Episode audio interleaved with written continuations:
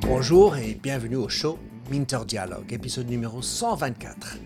Je suis Minter Dial, votre compère et hôte pour ce podcast, fièrement du réseau Evergreen Podcasts. Pour plus d'informations et pour explorer les autres podcasts sur ce réseau sélectif, allez visiter leur site evergreenpodcast.com. Mon invité aujourd'hui est Catherine Dedieu. Catherine est une entrepreneuse qui a lancé Dedieu Projects en 2012 pour réaliser des projets créateurs d'inspiration et catalyseurs d'innovation pour les entreprises. Elle est également hôte du podcast Reboussolage pour bricoler de nouveaux repères dans un monde complexe. Des points de vue forts, novateurs, iconoclastes.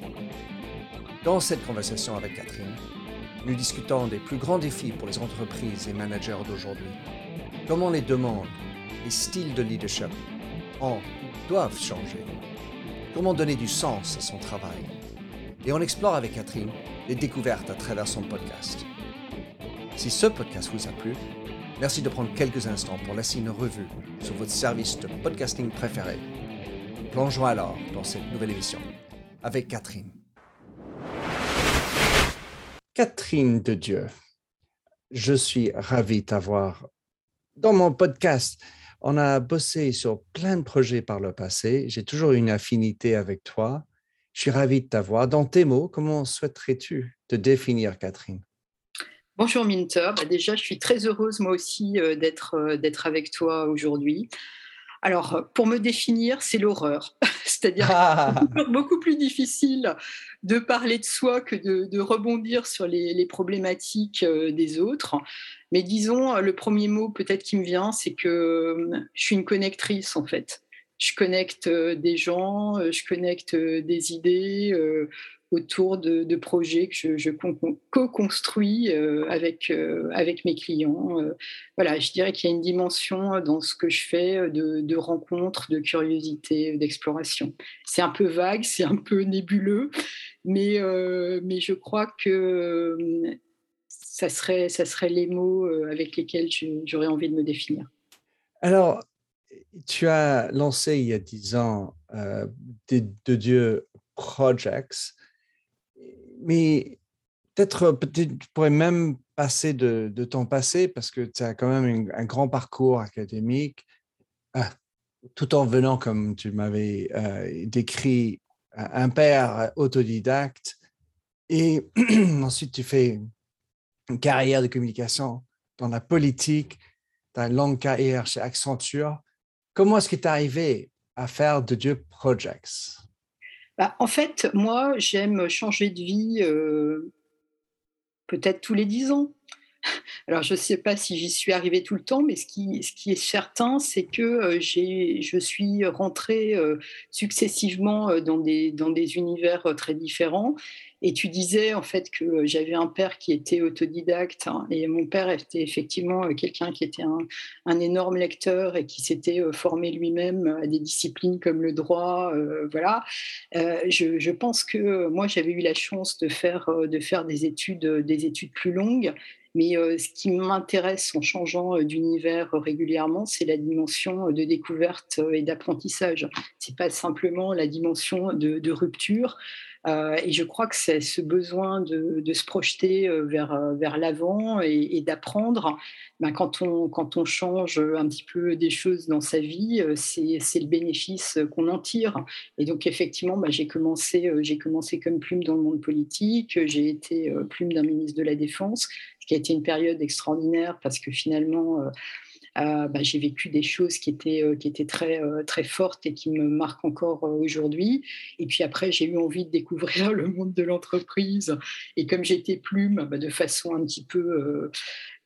c'était pas logique, mais c'était une continuité possible. J'ai continué dans la communication et j'ai appris mon métier bah, de façon autodidacte sur le tas en devenant euh, directrice de la communication euh, d'une entreprise dans les technologies. Et puis effectivement, bah, je découvrais l'univers de l'entreprise et l'univers des technologies. Et puis après, effectivement, dix ans d'Accenture qui a été euh, assez extraordinaire parce que là, j'ai découvert effectivement euh, le cœur de la mondialisation euh, et, des choses incroyables en termes de, vitesse et de volume des changements, y compris la, démographie d'Accenture, hein, puisque quand je suis rentrée, il y avait peut-être 5000 collègues en Inde et quand je suis partie dix ans plus tard, il y en avait 50 000 et aujourd'hui, je, je, ne sais pas où ils en sont, mais je pense que c'est la première nationalité chez Accenture.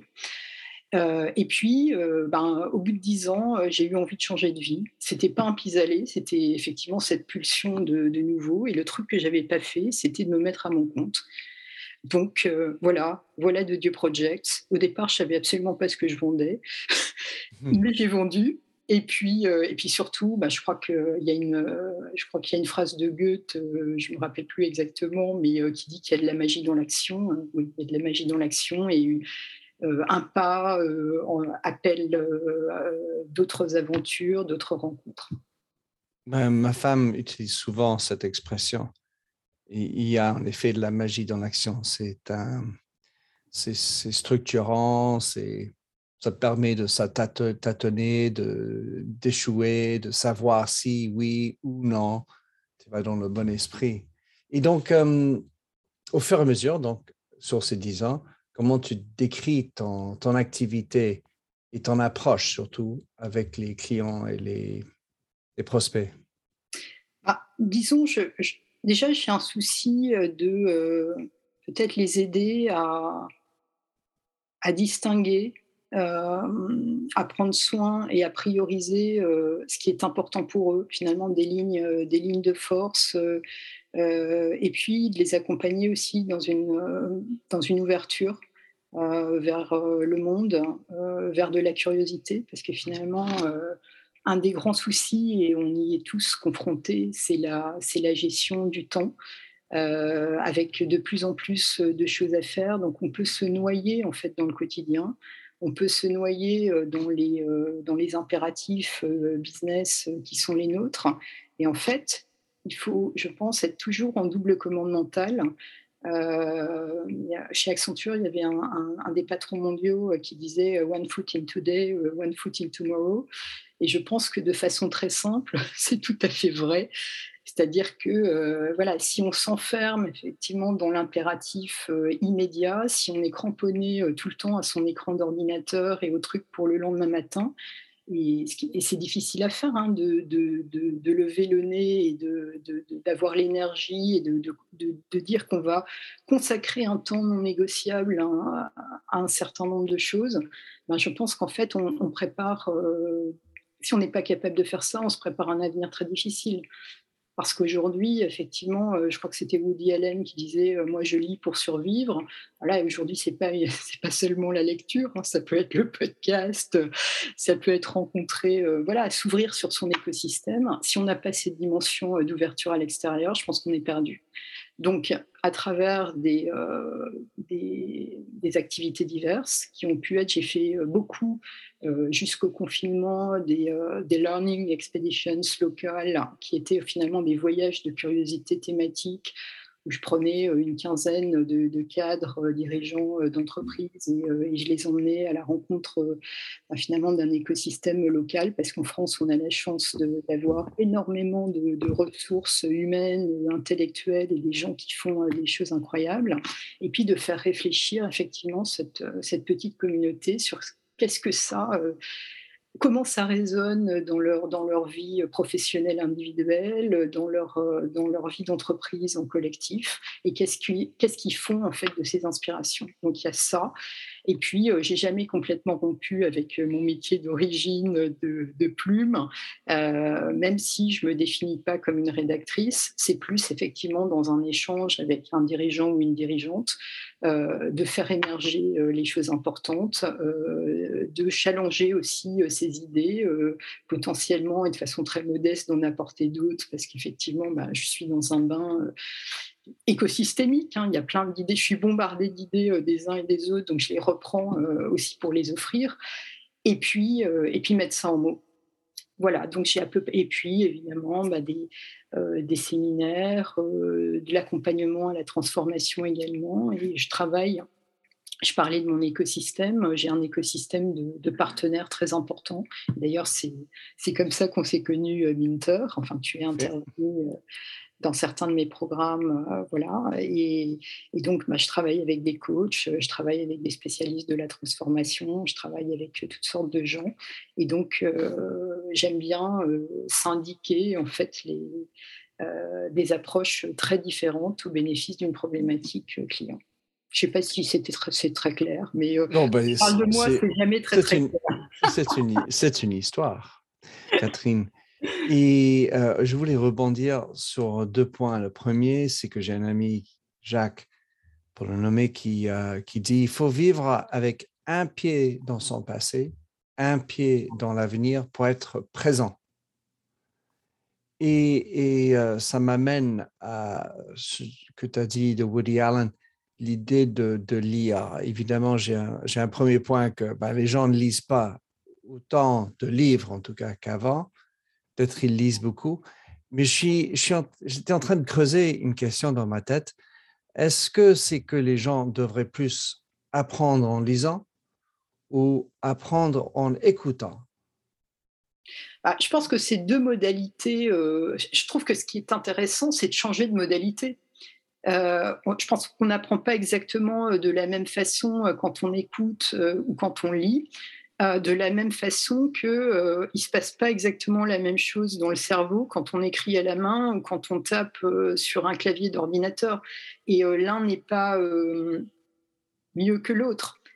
Mais je pense que c'est une forme. Ce que je trouve intéressant, c'est de varier justement les approches quand on est quand on lit, on est dans une dans un rapport finalement euh, euh, profond. C'est nous qui euh, impulsons notre propre rythme de lecture. Quand on écoute un podcast, on est oui évidemment on peut faire des on peut s'arrêter, mais on est quand même dans un rythme qui n'est pas défini par nous. Et, je pense que c'est intéressant de de même qu'il faut varier les points de vue, il faut miser aujourd'hui de plus en plus sur la diversité. Euh, je pense que varier euh, les, euh, les pratiques, c'est super important. Et moi-même, bon, j'étais une grande lectrice. Je pense que je le suis moins. J'ai eu aussi des, petits, des petits problèmes de vue à un moment, donc ça me fatiguait. Ah, l'âge.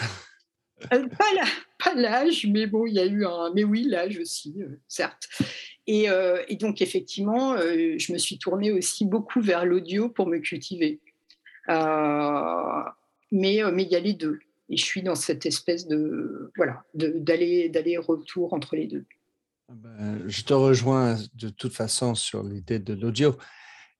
Quand tu essaies de prendre de la hauteur sur ce qui est en train de se passer, tu as fait beaucoup de travaux avec plein d'entreprises, des exécutifs de, de tous sorts sur plein de projets divers, évidemment.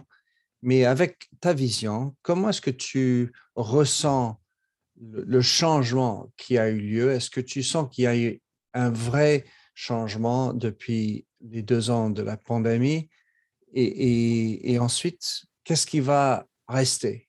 Est-ce que on va revenir vers des choses parce que ça nous manque trop ou euh, il va y avoir un, vrai, vrai changement de cap? Alors, moi, je pense qu'il s'est passé effectivement euh, des choses euh, très fortes pendant la pandémie. Je pense qu'en fait, c'est de la prise de conscience et, un changement d'imaginaire. Euh, je pense qu'on ne peut plus se dire, c'est devenu de plus en plus difficile, qu'on va recommencer euh, comme avant, que ça va être le business as usual, un petit peu comme la crise de 2008. on avait dit, bon voilà, ça y est, c'est le grand changement, on va arriver vers des dimensions beaucoup plus conscientes du capitalisme. Et en fait, ça a été euh, pas du tout comme ça, voire ça a été le contraire. Cette fois-ci, je pense qu'on a vécu un événement qui n'est pas simplement euh, euh, voilà, un événement financier énorme, mais c'était ce que les sociologues appellent un fait, un fait social total. Quoi. Il y a eu du sanitaire, il y a eu, il y a eu du social, il y a eu de l'imaginaire. C'est tellement, c'est un événement tellement énorme euh, je pense que les historiens, euh, dans l'avenir, ils vont, euh, vont noircir des tombereaux de, voilà, de bouquins pour comprendre effectivement toutes les dimensions de l'événement. c'est un, événement planétaire qui a touché tout le monde euh, des gens euh, euh, dans les pays avancés, des gens dans les pays pauvres, alors évidemment, qui et à l'intérieur de nos, de nos pays avancés, des gens qui pouvaient vivre agréablement, entre guillemets, le Covid dans leur maison de campagne et d'autres qui étaient coincés dans leur petit appartement sans beaucoup de moyens. Mais néanmoins, on a vécu, je pense, une expérience de mondialité. Ah, on parle beaucoup de mondialisation. Je pense qu'aujourd'hui, on passe à euh, la mondialité, qui est une, euh, euh, la prise de conscience qu'on est tous dans le même bateau. Alors certes, il y a des, classes, il y a de la première classe, il y a de la classe dans les soutes, mais on est, si le bateau coule, tout le monde coule. Et il n'y a pas de planète de rechange. Je, je suis très frappée par le fait que on, était beaucoup dans le côté, ouais, Elon Musk, il veut conquérir la planète Mars, toujours cette pulsion de conquête qui aussi qui fait partie sans doute de l'humanité. Mais je pense que c'est moins entendable aujourd'hui. Euh, d'abord, qui partirait pour, euh, créer un, univers vivable euh, de façon extraterrestre, ça prendrait euh, vraiment énormément euh, d'efforts. Et puis qui pourrait y aller? Je pense qu'il y a une prise de conscience qu'il faut, qu'il faut soigner les, choses ici et maintenant. Et les entreprises, en fait, elles ne peuvent plus être dans le côté, voilà, l'entreprise, c'est uniquement fait pour le profit financier. les externalités négatives, bon, bah, finalement, bah, je, les, je les limite un peu, mais euh, mais, euh, mais dans le fond, je ne peux, pas, je peux pas attaquer le cœur de mon business model.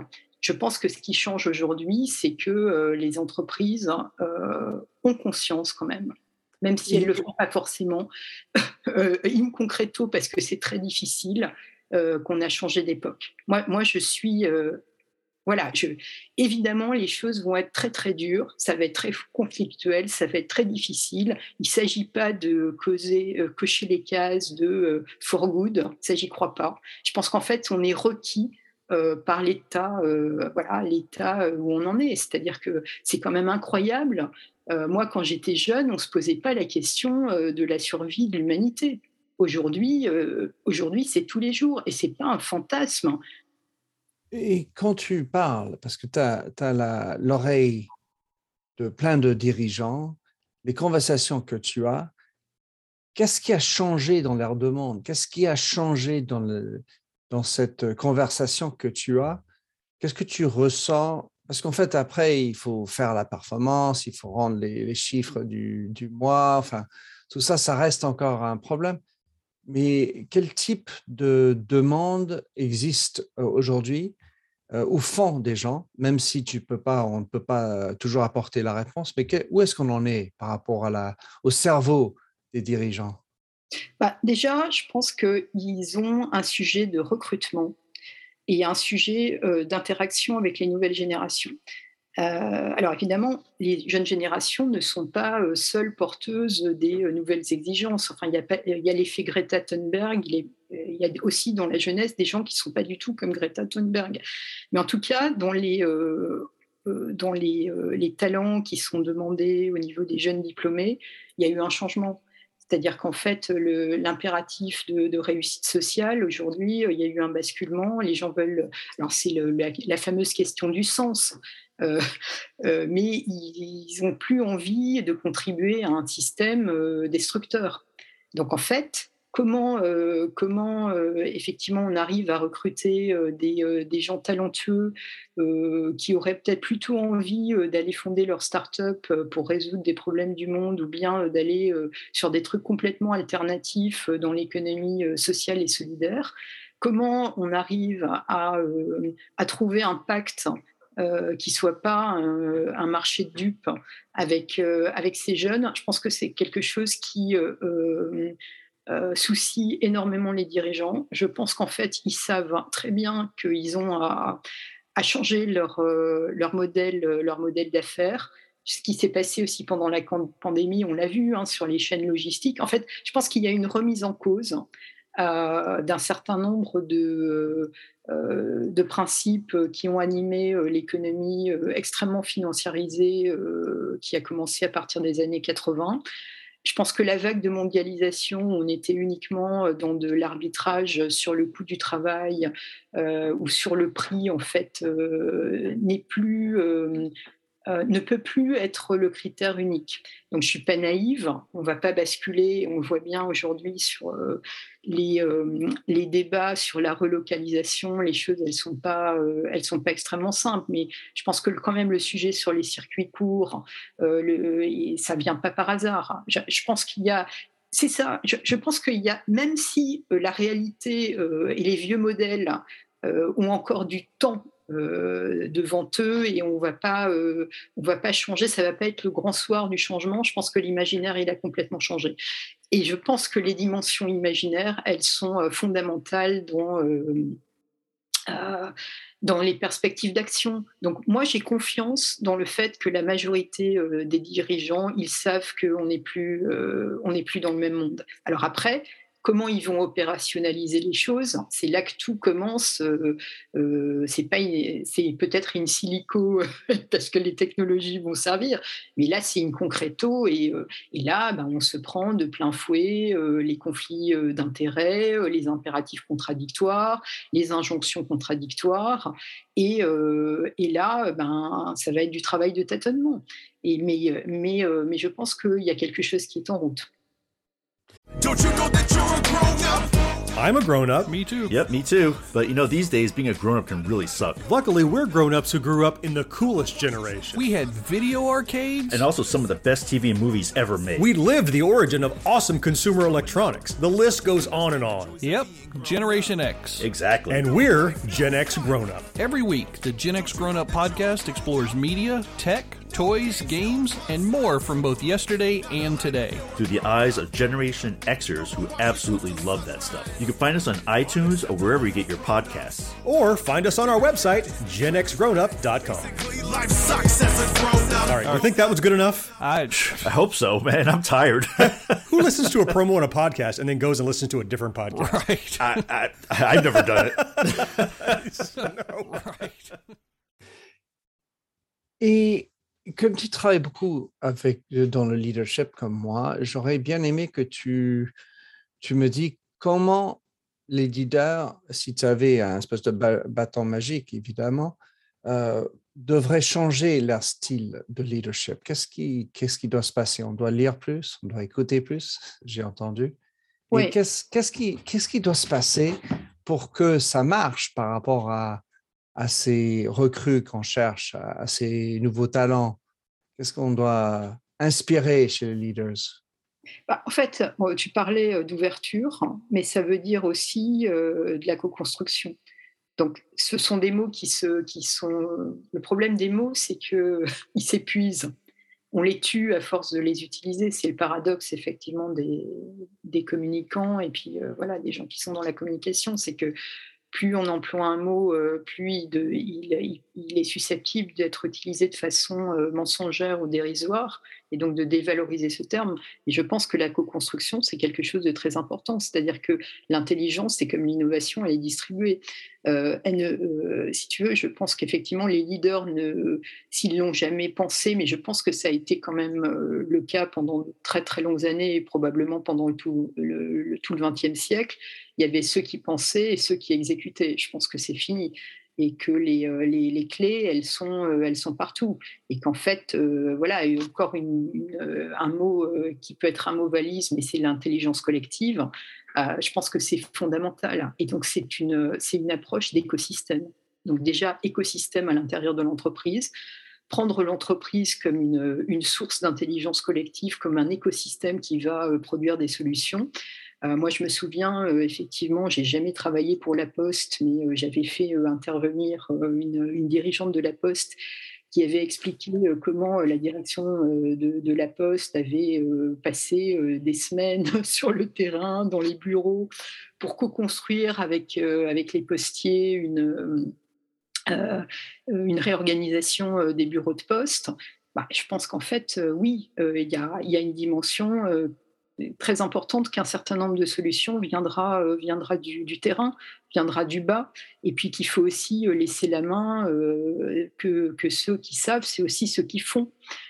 donc en fait, c'est pour ça que voilà, on, réfléchit à des organisations qui sont beaucoup plus plates, et puis avec cette dimension d'essai-erreur, avec et, plus cette espèce de magistère hiérarchique. Je pense que ça. Y avait déjà qu'il y avait déjà du plomb dans l'aile, mais là euh, les, sujets sont tellement euh, tellement importants qu'on a besoin de se rassembler. Alors pas forcément dans un esprit euh, consensuel, hein, mais de débattre, mais d'aller au fond des choses pour trouver des nouvelles solutions qui marchent. Alors, Catherine, toi comme moi, certainement, nous avons en tête des dirigeants ou des mots comme co-construction, écosystème, le collectif, écouter. C'est un peu difficile de, dans leur euh, parcours. C'est plutôt moi, je suis, moi, le, décideur, moi, je sais tout. Et, euh, je préfère arriver dans les rendez-vous en, retard pour montrer combien je suis important. On a certainement vécu et, ou euh, repéré des gens comme ça. Comment est-ce que tu as, si tu as en face de toi des, un dirigeant, euh, et là, si les écouteurs sont en train d'écouter euh, et, dans une position de middle management, c'est la même chose. Comment j'amène ceux qui sont en haut, qui n'ont pas compris ce que tu viens de dire sur cette espèce de collectivité, collaboration, etc., à être plus là-dedans? Quels sont les moyens de percer et d'amener du changement? Alors, déjà, j'ai une réponse de facilité, c'est-à-dire qu'en fait, généralement, je ne peux pas travailler avec des gens qui sont complètement euh, hermétiques à ça. Euh, et, la vie, finalement, m'a conduit à travailler aussi pas mal pour des dirigeantes, pour des femmes. Alors, je ne suis pas dans une vision euh, essentialiste des, des femmes, voilà, en disant il y aurait une nature de leadership féminin, etc. Mais quand même, je pense qu'on a tout le poids de, l'histoire, de notre culture, euh, de nos pratiques euh, dans nos vies. Je pense que les dirigeantes sont assez peu dans ce côté euh, top-down, dans ce côté je m'affirme, il faut absolument que, comme tu le disais, j'arrive en retard pour bien montrer qui est le maître de l'agenda. Je pense qu'elles sont dans une approche qui est beaucoup plus sincère, hein, qui assume beaucoup plus les fragilités et euh, qui est beaucoup plus ouverte euh, à l'extérieur. Alors après, je pense que ce qui marche, c'est l'exemplarité. C'est-à-dire qu'au bout d'un moment, euh, quand on voit qu'un certain nombre de, choses dont tout le monde se gossait parce que c'était innovant et un peu iconoclaste commencent à marcher, là, ça suscite l'intérêt et ça fait bouger, ça fait bouger les choses. Je pense par exemple, enfin, j'avais écouté pas mal d'émissions sur euh, euh, les, euh, enfin, la nouvelle façon de les nouvelles agricultures, le bio, etc. il y a eu des pionniers du bio. Je me souviens d'une interview d'une fermière en Bretagne qui avait commencé parce que son enfant avait été malade de façon très grave à cause des pesticides, etc. Et elle avait commencé sous les colibés et voir la haine de tous ses voisins.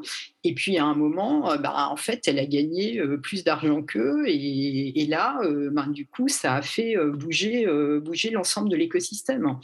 Donc, je pense qu'à un moment, il faut du courage. Je pense aussi à quelqu'un voilà, que je connais un, peu pour l'avoir fait intervenir et qui est Emery Jacquia. voilà le patron de le patron de Canif qui a relancé complètement cette marque qui était morte et qui euh, explique de temps en temps euh, qu'est-ce que ça lui a coûté de, euh, de, boycotter le Black Friday. Et il dit, à la première, au premier moment où j'ai expliqué à mes actionnaires que j'allais boycotter le Black Friday, qui est le, le, jour le plus rentable de l'année, ils ont dit, mais, mais qu'est-ce que c'est que ce dingue? Et en fait, il a dit oui, mais moi, euh, Emery Jacquilla, qui avait construit, euh, relancé effectivement cette marque autour de, euh, principes de, qualité, de Made in France, de circuits courts et de, de rejet en fait de l'hyperconsommation, fallait que je sois, il, fallait que je, bétonne la cohérence de, ma marque. Et, il dit les, les renoncements d'aujourd'hui sont les profits de demain. Et, là, et actuellement, ben, Camif est devenu très rentable. voilà, donc effectivement, je crois qu'à un moment, voilà, il faut de l'audace, il faut du courage. Et, à un moment, quand on voit que ça marche, ça fait évoluer les. c'est la courbe en cloche. Hein. il, y a les, adopteurs précoces, il y a, le, il y a le mainstream, et puis il y a les, il y a les adopteurs, comment dire, qui sont en retard. Mais je ne sais pas si je réponds à ta question. Je n'avais pas une attente particulière, Catherine, mais euh, j'adore cette expression. Les renoncements d'aujourd'hui sont les profits de demain.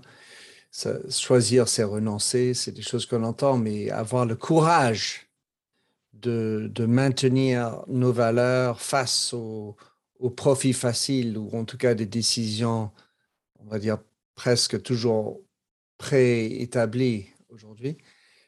On va juste parler d'un point que, sur lequel tu as écrit, sur la déconstruction. Car en fait, aujourd'hui, c'est certainement comment tu es arrivé à ton podcast, mais le, la notion de la déconstruction, de nous enlever du passé presque, et, cette idée d'être dirigeante, enfin, aujourd'hui, c'est presque, on n'a pas droit de, faire la distinction entre dirigeants et dirigeantes, ça fait du sexisme, peut-être euh, un peu dans le contraire. Or, on vient d'une histoire, on vient, enfin, les, les gènes ont été faits dans l'histoire, et puis génétiquement, il y a peut-être des petits changements autour, mais euh, comment tu réagis par rapport à cette notion de déconstruction et, et, euh, et comment, et où est-ce qu'on a, où est-ce a la place d'un côté plus presque conservateur de dire que les femmes et les hommes sont véritablement différents et, il y a du bon et du mauvais des deux côtés?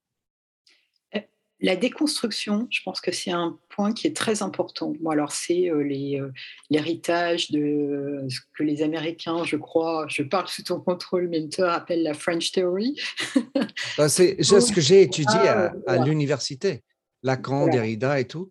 Et à l'époque, je l'ai appliqué à la littérature, qui était donc l'analyse déconstructionniste des, des textes. Et, le concept que, j'ai fait, que j'ai adoré, car c'était un travail sur le mot, l'étymologie décontextualisée de chaque mot et se retrouver dans un texte sans faire appel à le parcours de l'écrivain ni au paragraphe précédent juste regarder ce que disaient les mots. Et, ça, c'était véritablement le travail de décontextualisation d'un texte. Donc, on, était dans une déconstruction, mais très textualisé euh, au lieu de, ce qui est en train de se passer aujourd'hui. Et donc, je fais partie des, des cobayes de cette, étude aux, aux États-Unis, là, parce qu'on en parle des années 80, euh, ou en tout cas les États-Unis ont, vraiment pris l'idée de cette déconstruction Alors moi, je pense que la déconstruction, c'est une phase qui est nécessaire. Euh, et c'est salutaire. C'est-à-dire qu'en fait, à un moment, euh, il, faut sortir, enfin, il faut challenger nos représentations du monde, nos idées, les choses qui nous paraissent les plus évidentes. Et d'ailleurs, c'est la démarche des philosophes depuis toujours, hein, de, de, penser qu'il n'y a pas d'évidence, euh, c'est le doute euh, systématique de Descartes. Euh, c'est voilà, ça vient de ça vient de, loin. Et je pense que c'est très très utile au point où on en est. de dire bah oui tout ce qui nous a fondé tout ce qui les, choses qui nous paraissaient complètement naturelles il faut il faut les questionner.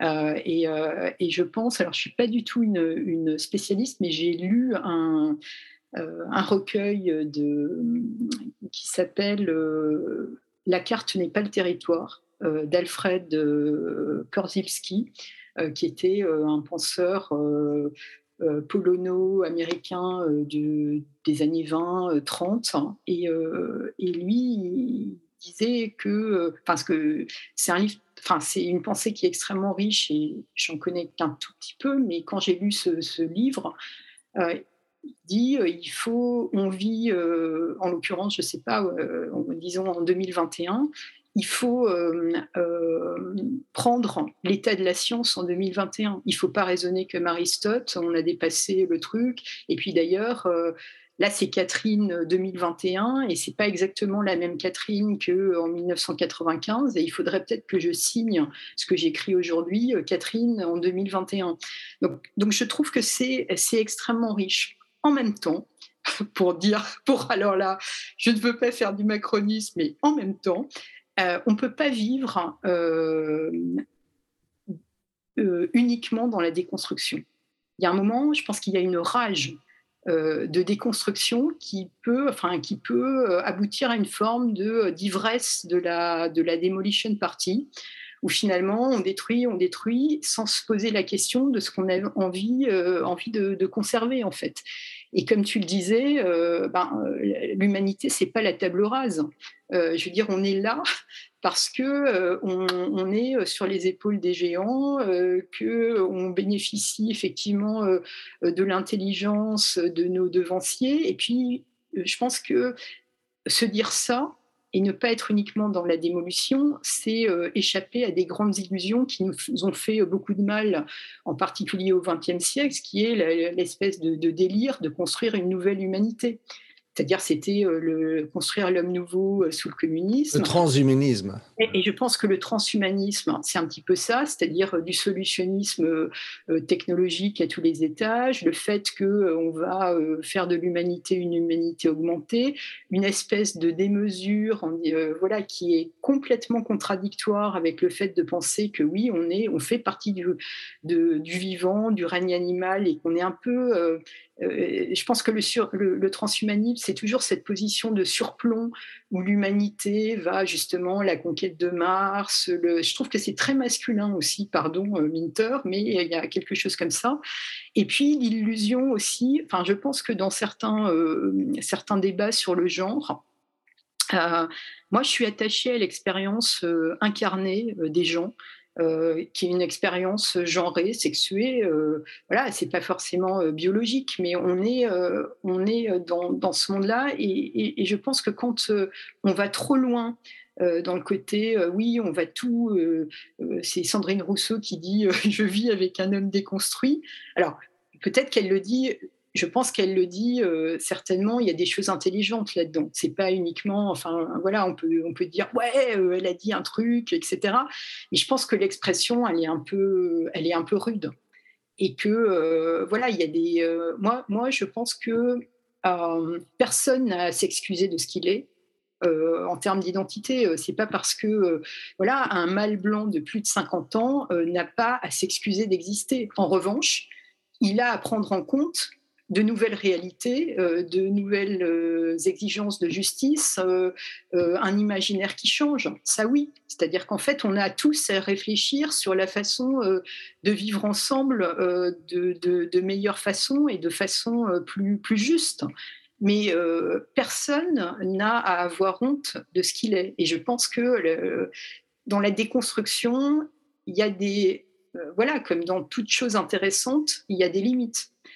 Euh, et, c'est pour ça que, euh, et ça c'était aussi un peu mes réflexes de communicante, j'ai beaucoup travaillé sur le D euh, pour aller vers le re, c'est-à-dire effectivement re, reconnecter, redécouvrir. enfin voilà, le D est plutôt marqué négativement, même s'il est nécessaire. voilà, on a besoin de, on a besoin de négatif, et puis on a besoin de positif. Euh, et, c'est pour ça que euh, j'essaie de m'inscrire quand même dans le re. C'est pour ça que euh, j'ai lancé récemment en septembre un podcast qui s'appelle Rebousselage. eh bien, ça nous amène bien sur le dernier thème. En effet, en t'écoutant, donc le revoir des choses, bien sûr, re raconter l'histoire par le prisme de Catherine 2021, c'est ça où je ne sais pas, la, la limiter, c'est-à-dire que euh, peut-être euh, nous vivons sur les épaules de géants, mais ensuite de, de, dire que ces géants ont eu des torts et des imperfections et de les démunir de ce qu'ils ont fait parce qu'ils ont été, par rapport à l'éthique d'aujourd'hui, mal en pointe, c'est ça où peut-être il, y aurait, je pense, en tout cas de mon point de vue, une limite.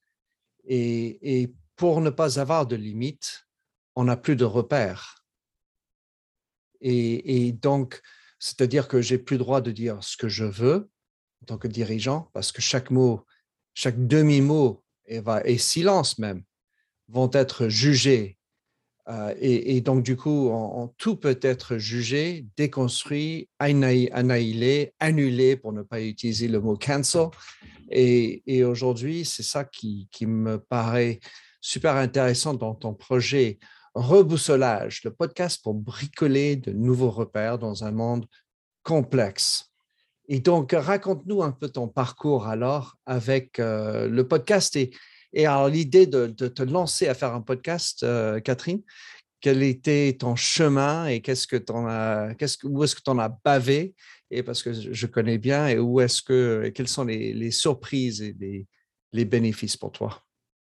Alors déjà, j'ai fait ce podcast, je l'ai appelé Reboussolage parce que je me sens déboussolée.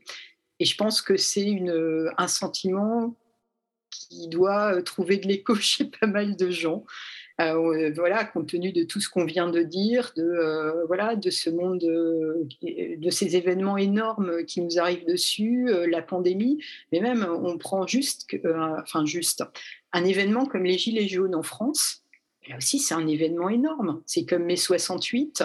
Euh, il y a plein de façons de, regarder euh, cet événement. Il ne se laisse pas euh, capturer par une, vision simple ou simpliste. Là aussi, les historiens, ils vont noircir certainement des pages pendant très longtemps sur effectivement qu'est-ce que c'est que cet événement, qu'est-ce qu'il signifie, c'est quoi les lignes de force, qu'est-ce qu'il révèle. finalement, pourquoi à un moment il y a une cristallisation de, de choses qui étaient là mais qui deviennent, qui deviennent extrêmement. Voilà, donc je pense qu'on est un peu au pied d'événements énormes, euh, qu'en fait, euh, enfin moi, je, euh, j'ai un certain âge, donc j'ai vécu la chute du mur de Berlin, euh, donc avec l'illusion que c'était la fin de l'histoire et tout, et en fait c'était le contraire, c'était le, retour de la grande histoire et d'événements, mais euh, colossaux. Enfin, je veux dire, euh, quand, quand je mourrais, j'aurais vécu des trucs incroyables, la chute du mur, la crise de 2008, la pandémie, le Brexit, enfin voilà, plein plein de choses, plein de choses inouïes.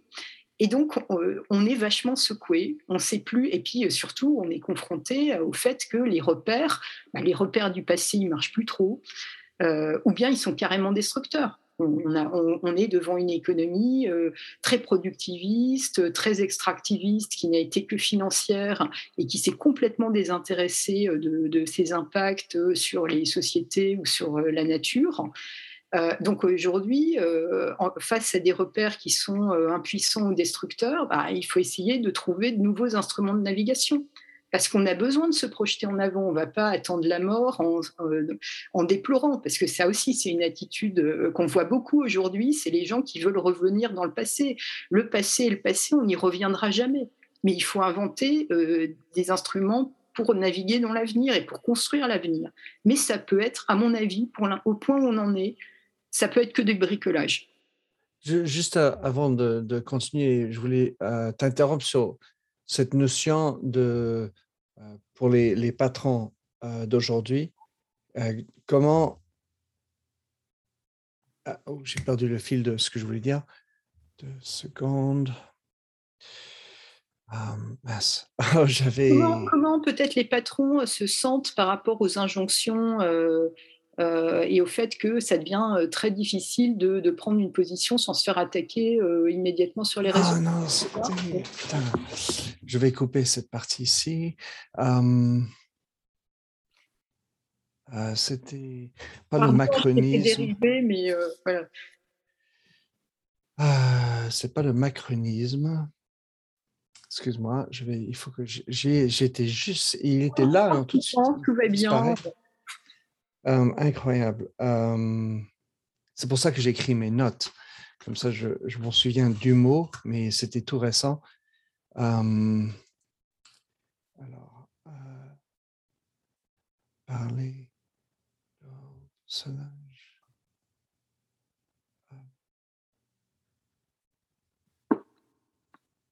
Ah. Bon. Je vais passer euh, aux autres.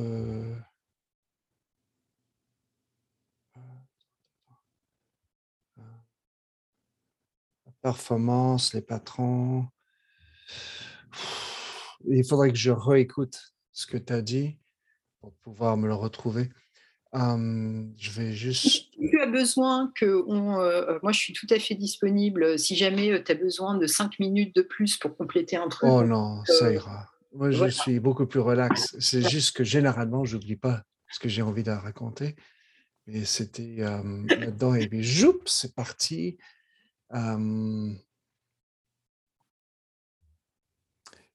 certainement. Ah oui.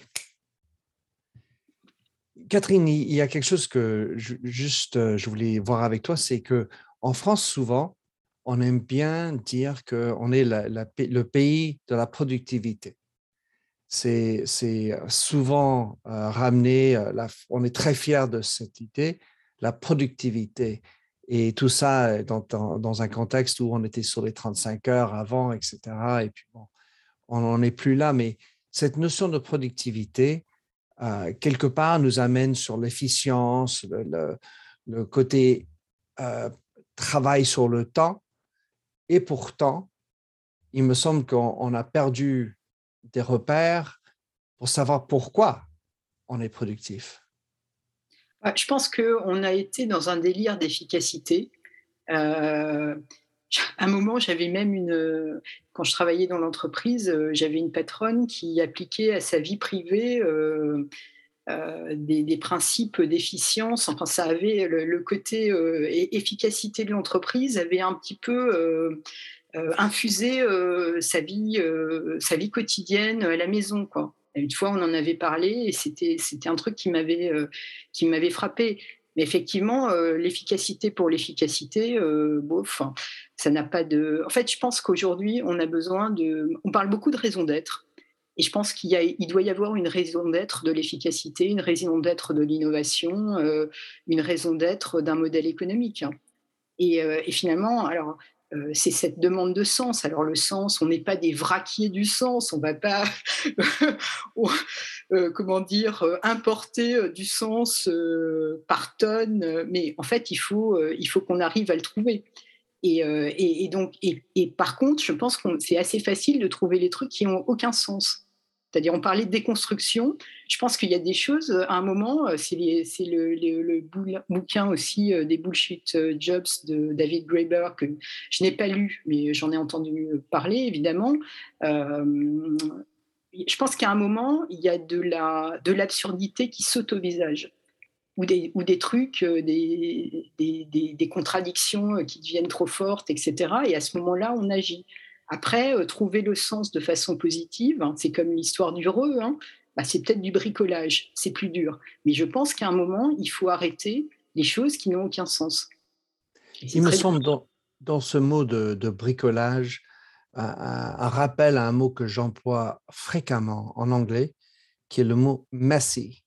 C'est-à-dire, c'est un peu chaotique, c'est pas propre, c'est pas parfait, et, donc, c'est d'accepter quelque part le côté bricolé de, ce sens, car on ne fera jamais 100% de nos activités qui sont sensuelles, je veux dire, sensées, euh, de, plein de sens. Enfin, c'est plein de jeux de mots là.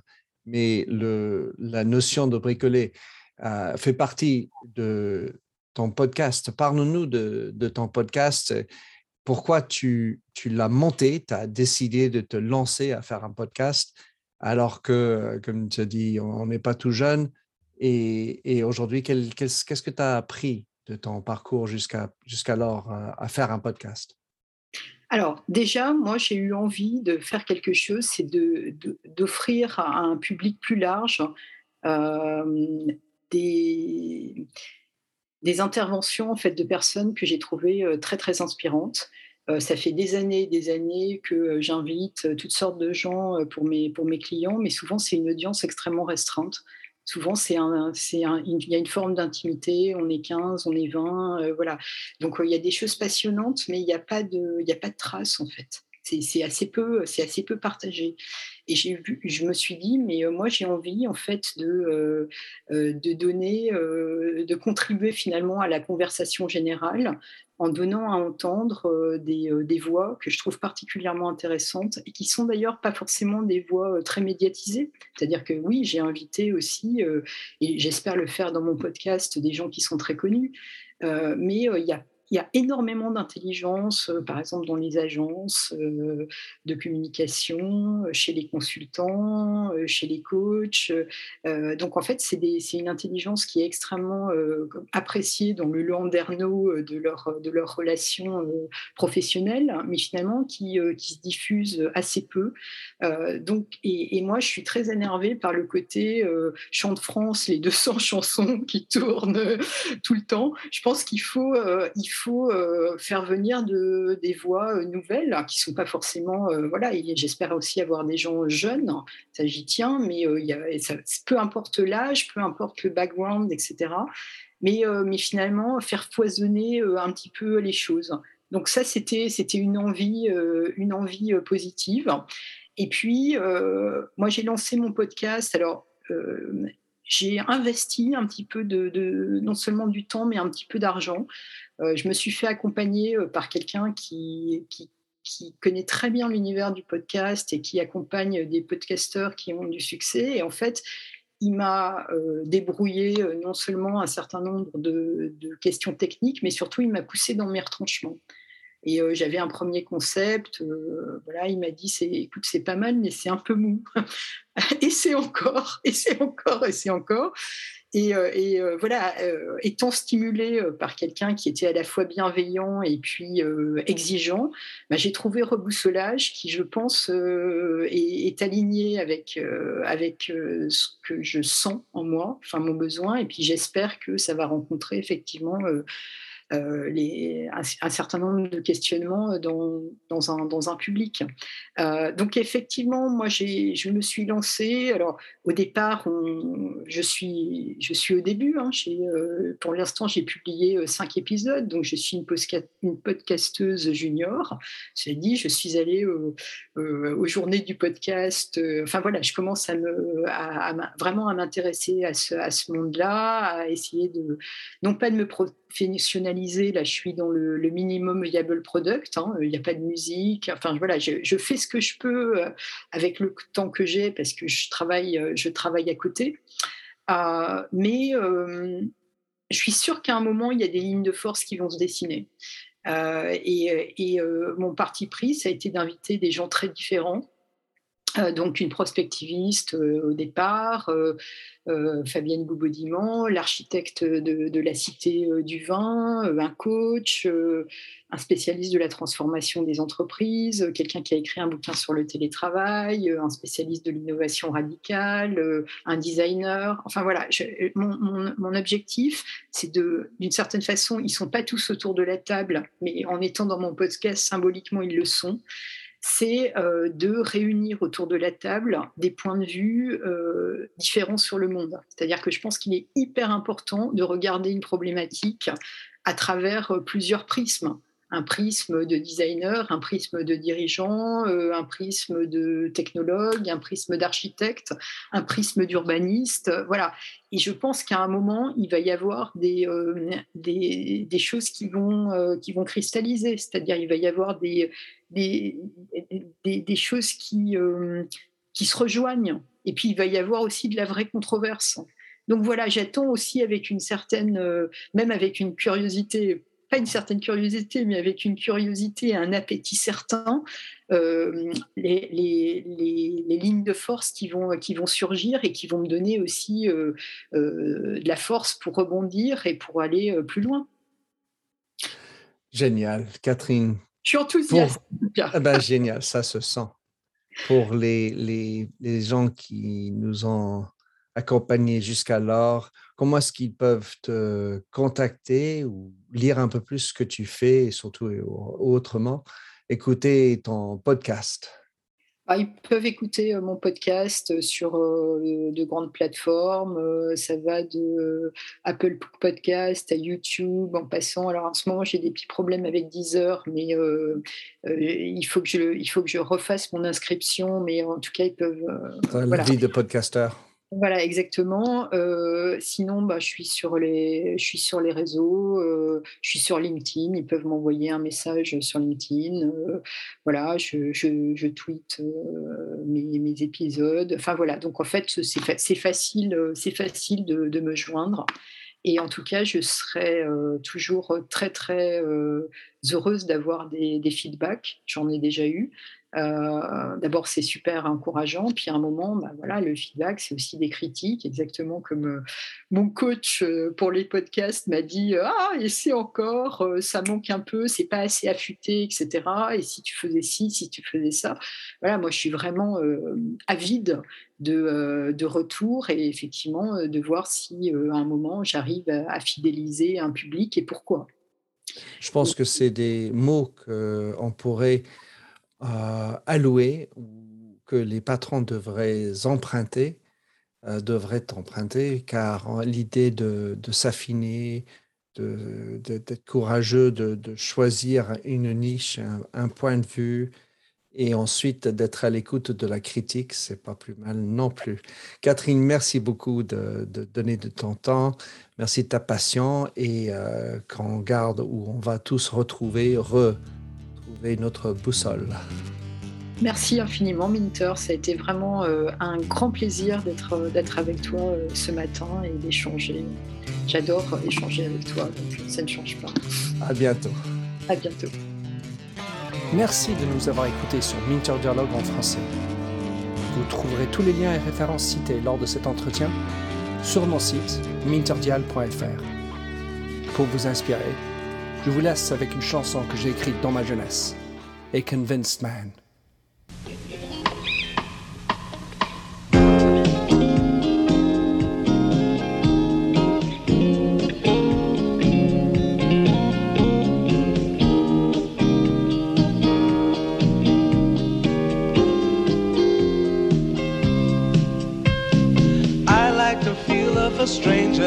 Tucked around me, precipitating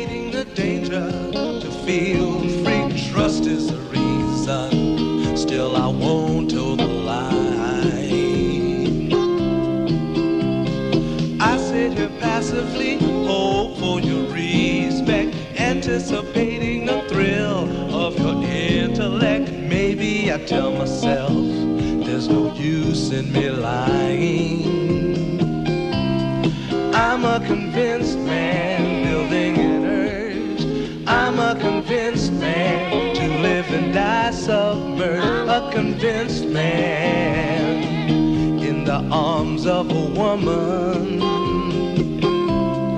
I'm a convinced man, my fate. I'm a convinced man, competition's innate. A convinced man in the arms of a woman despise revenges and struggle with deceit. Live for the challenge so life's not incomplete. What's wrong with challenge? I know soon we all die. Like the feel of a stranger tucked around me, precipitating the danger to feel free. Trust in my reason and let me show you why. I'm a convinced man, practicing my lines. I'm a convinced man, here in these confines. A convinced man, in the arms of a woman. I'm a convinced man, admit to the test. I'm a convinced man. I'm ready for an arrest. I'm a convinced man, in the arms of a woman.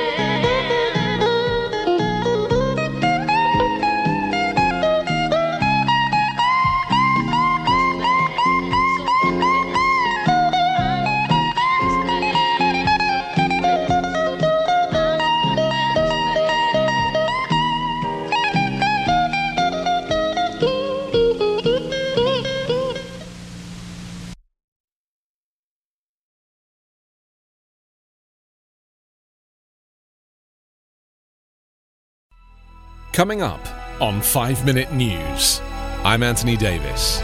You might think it's partisan because maybe it's critical of one side or the other, but it's not. It's just the truth. And I think that's also something that's kind of unusual for Americans listening to the radio or to podcasts because the news landscape in the States has been so partisan for so many decades. So, five minute news is verified, truthful, independent, unbiased, and essential world news daily.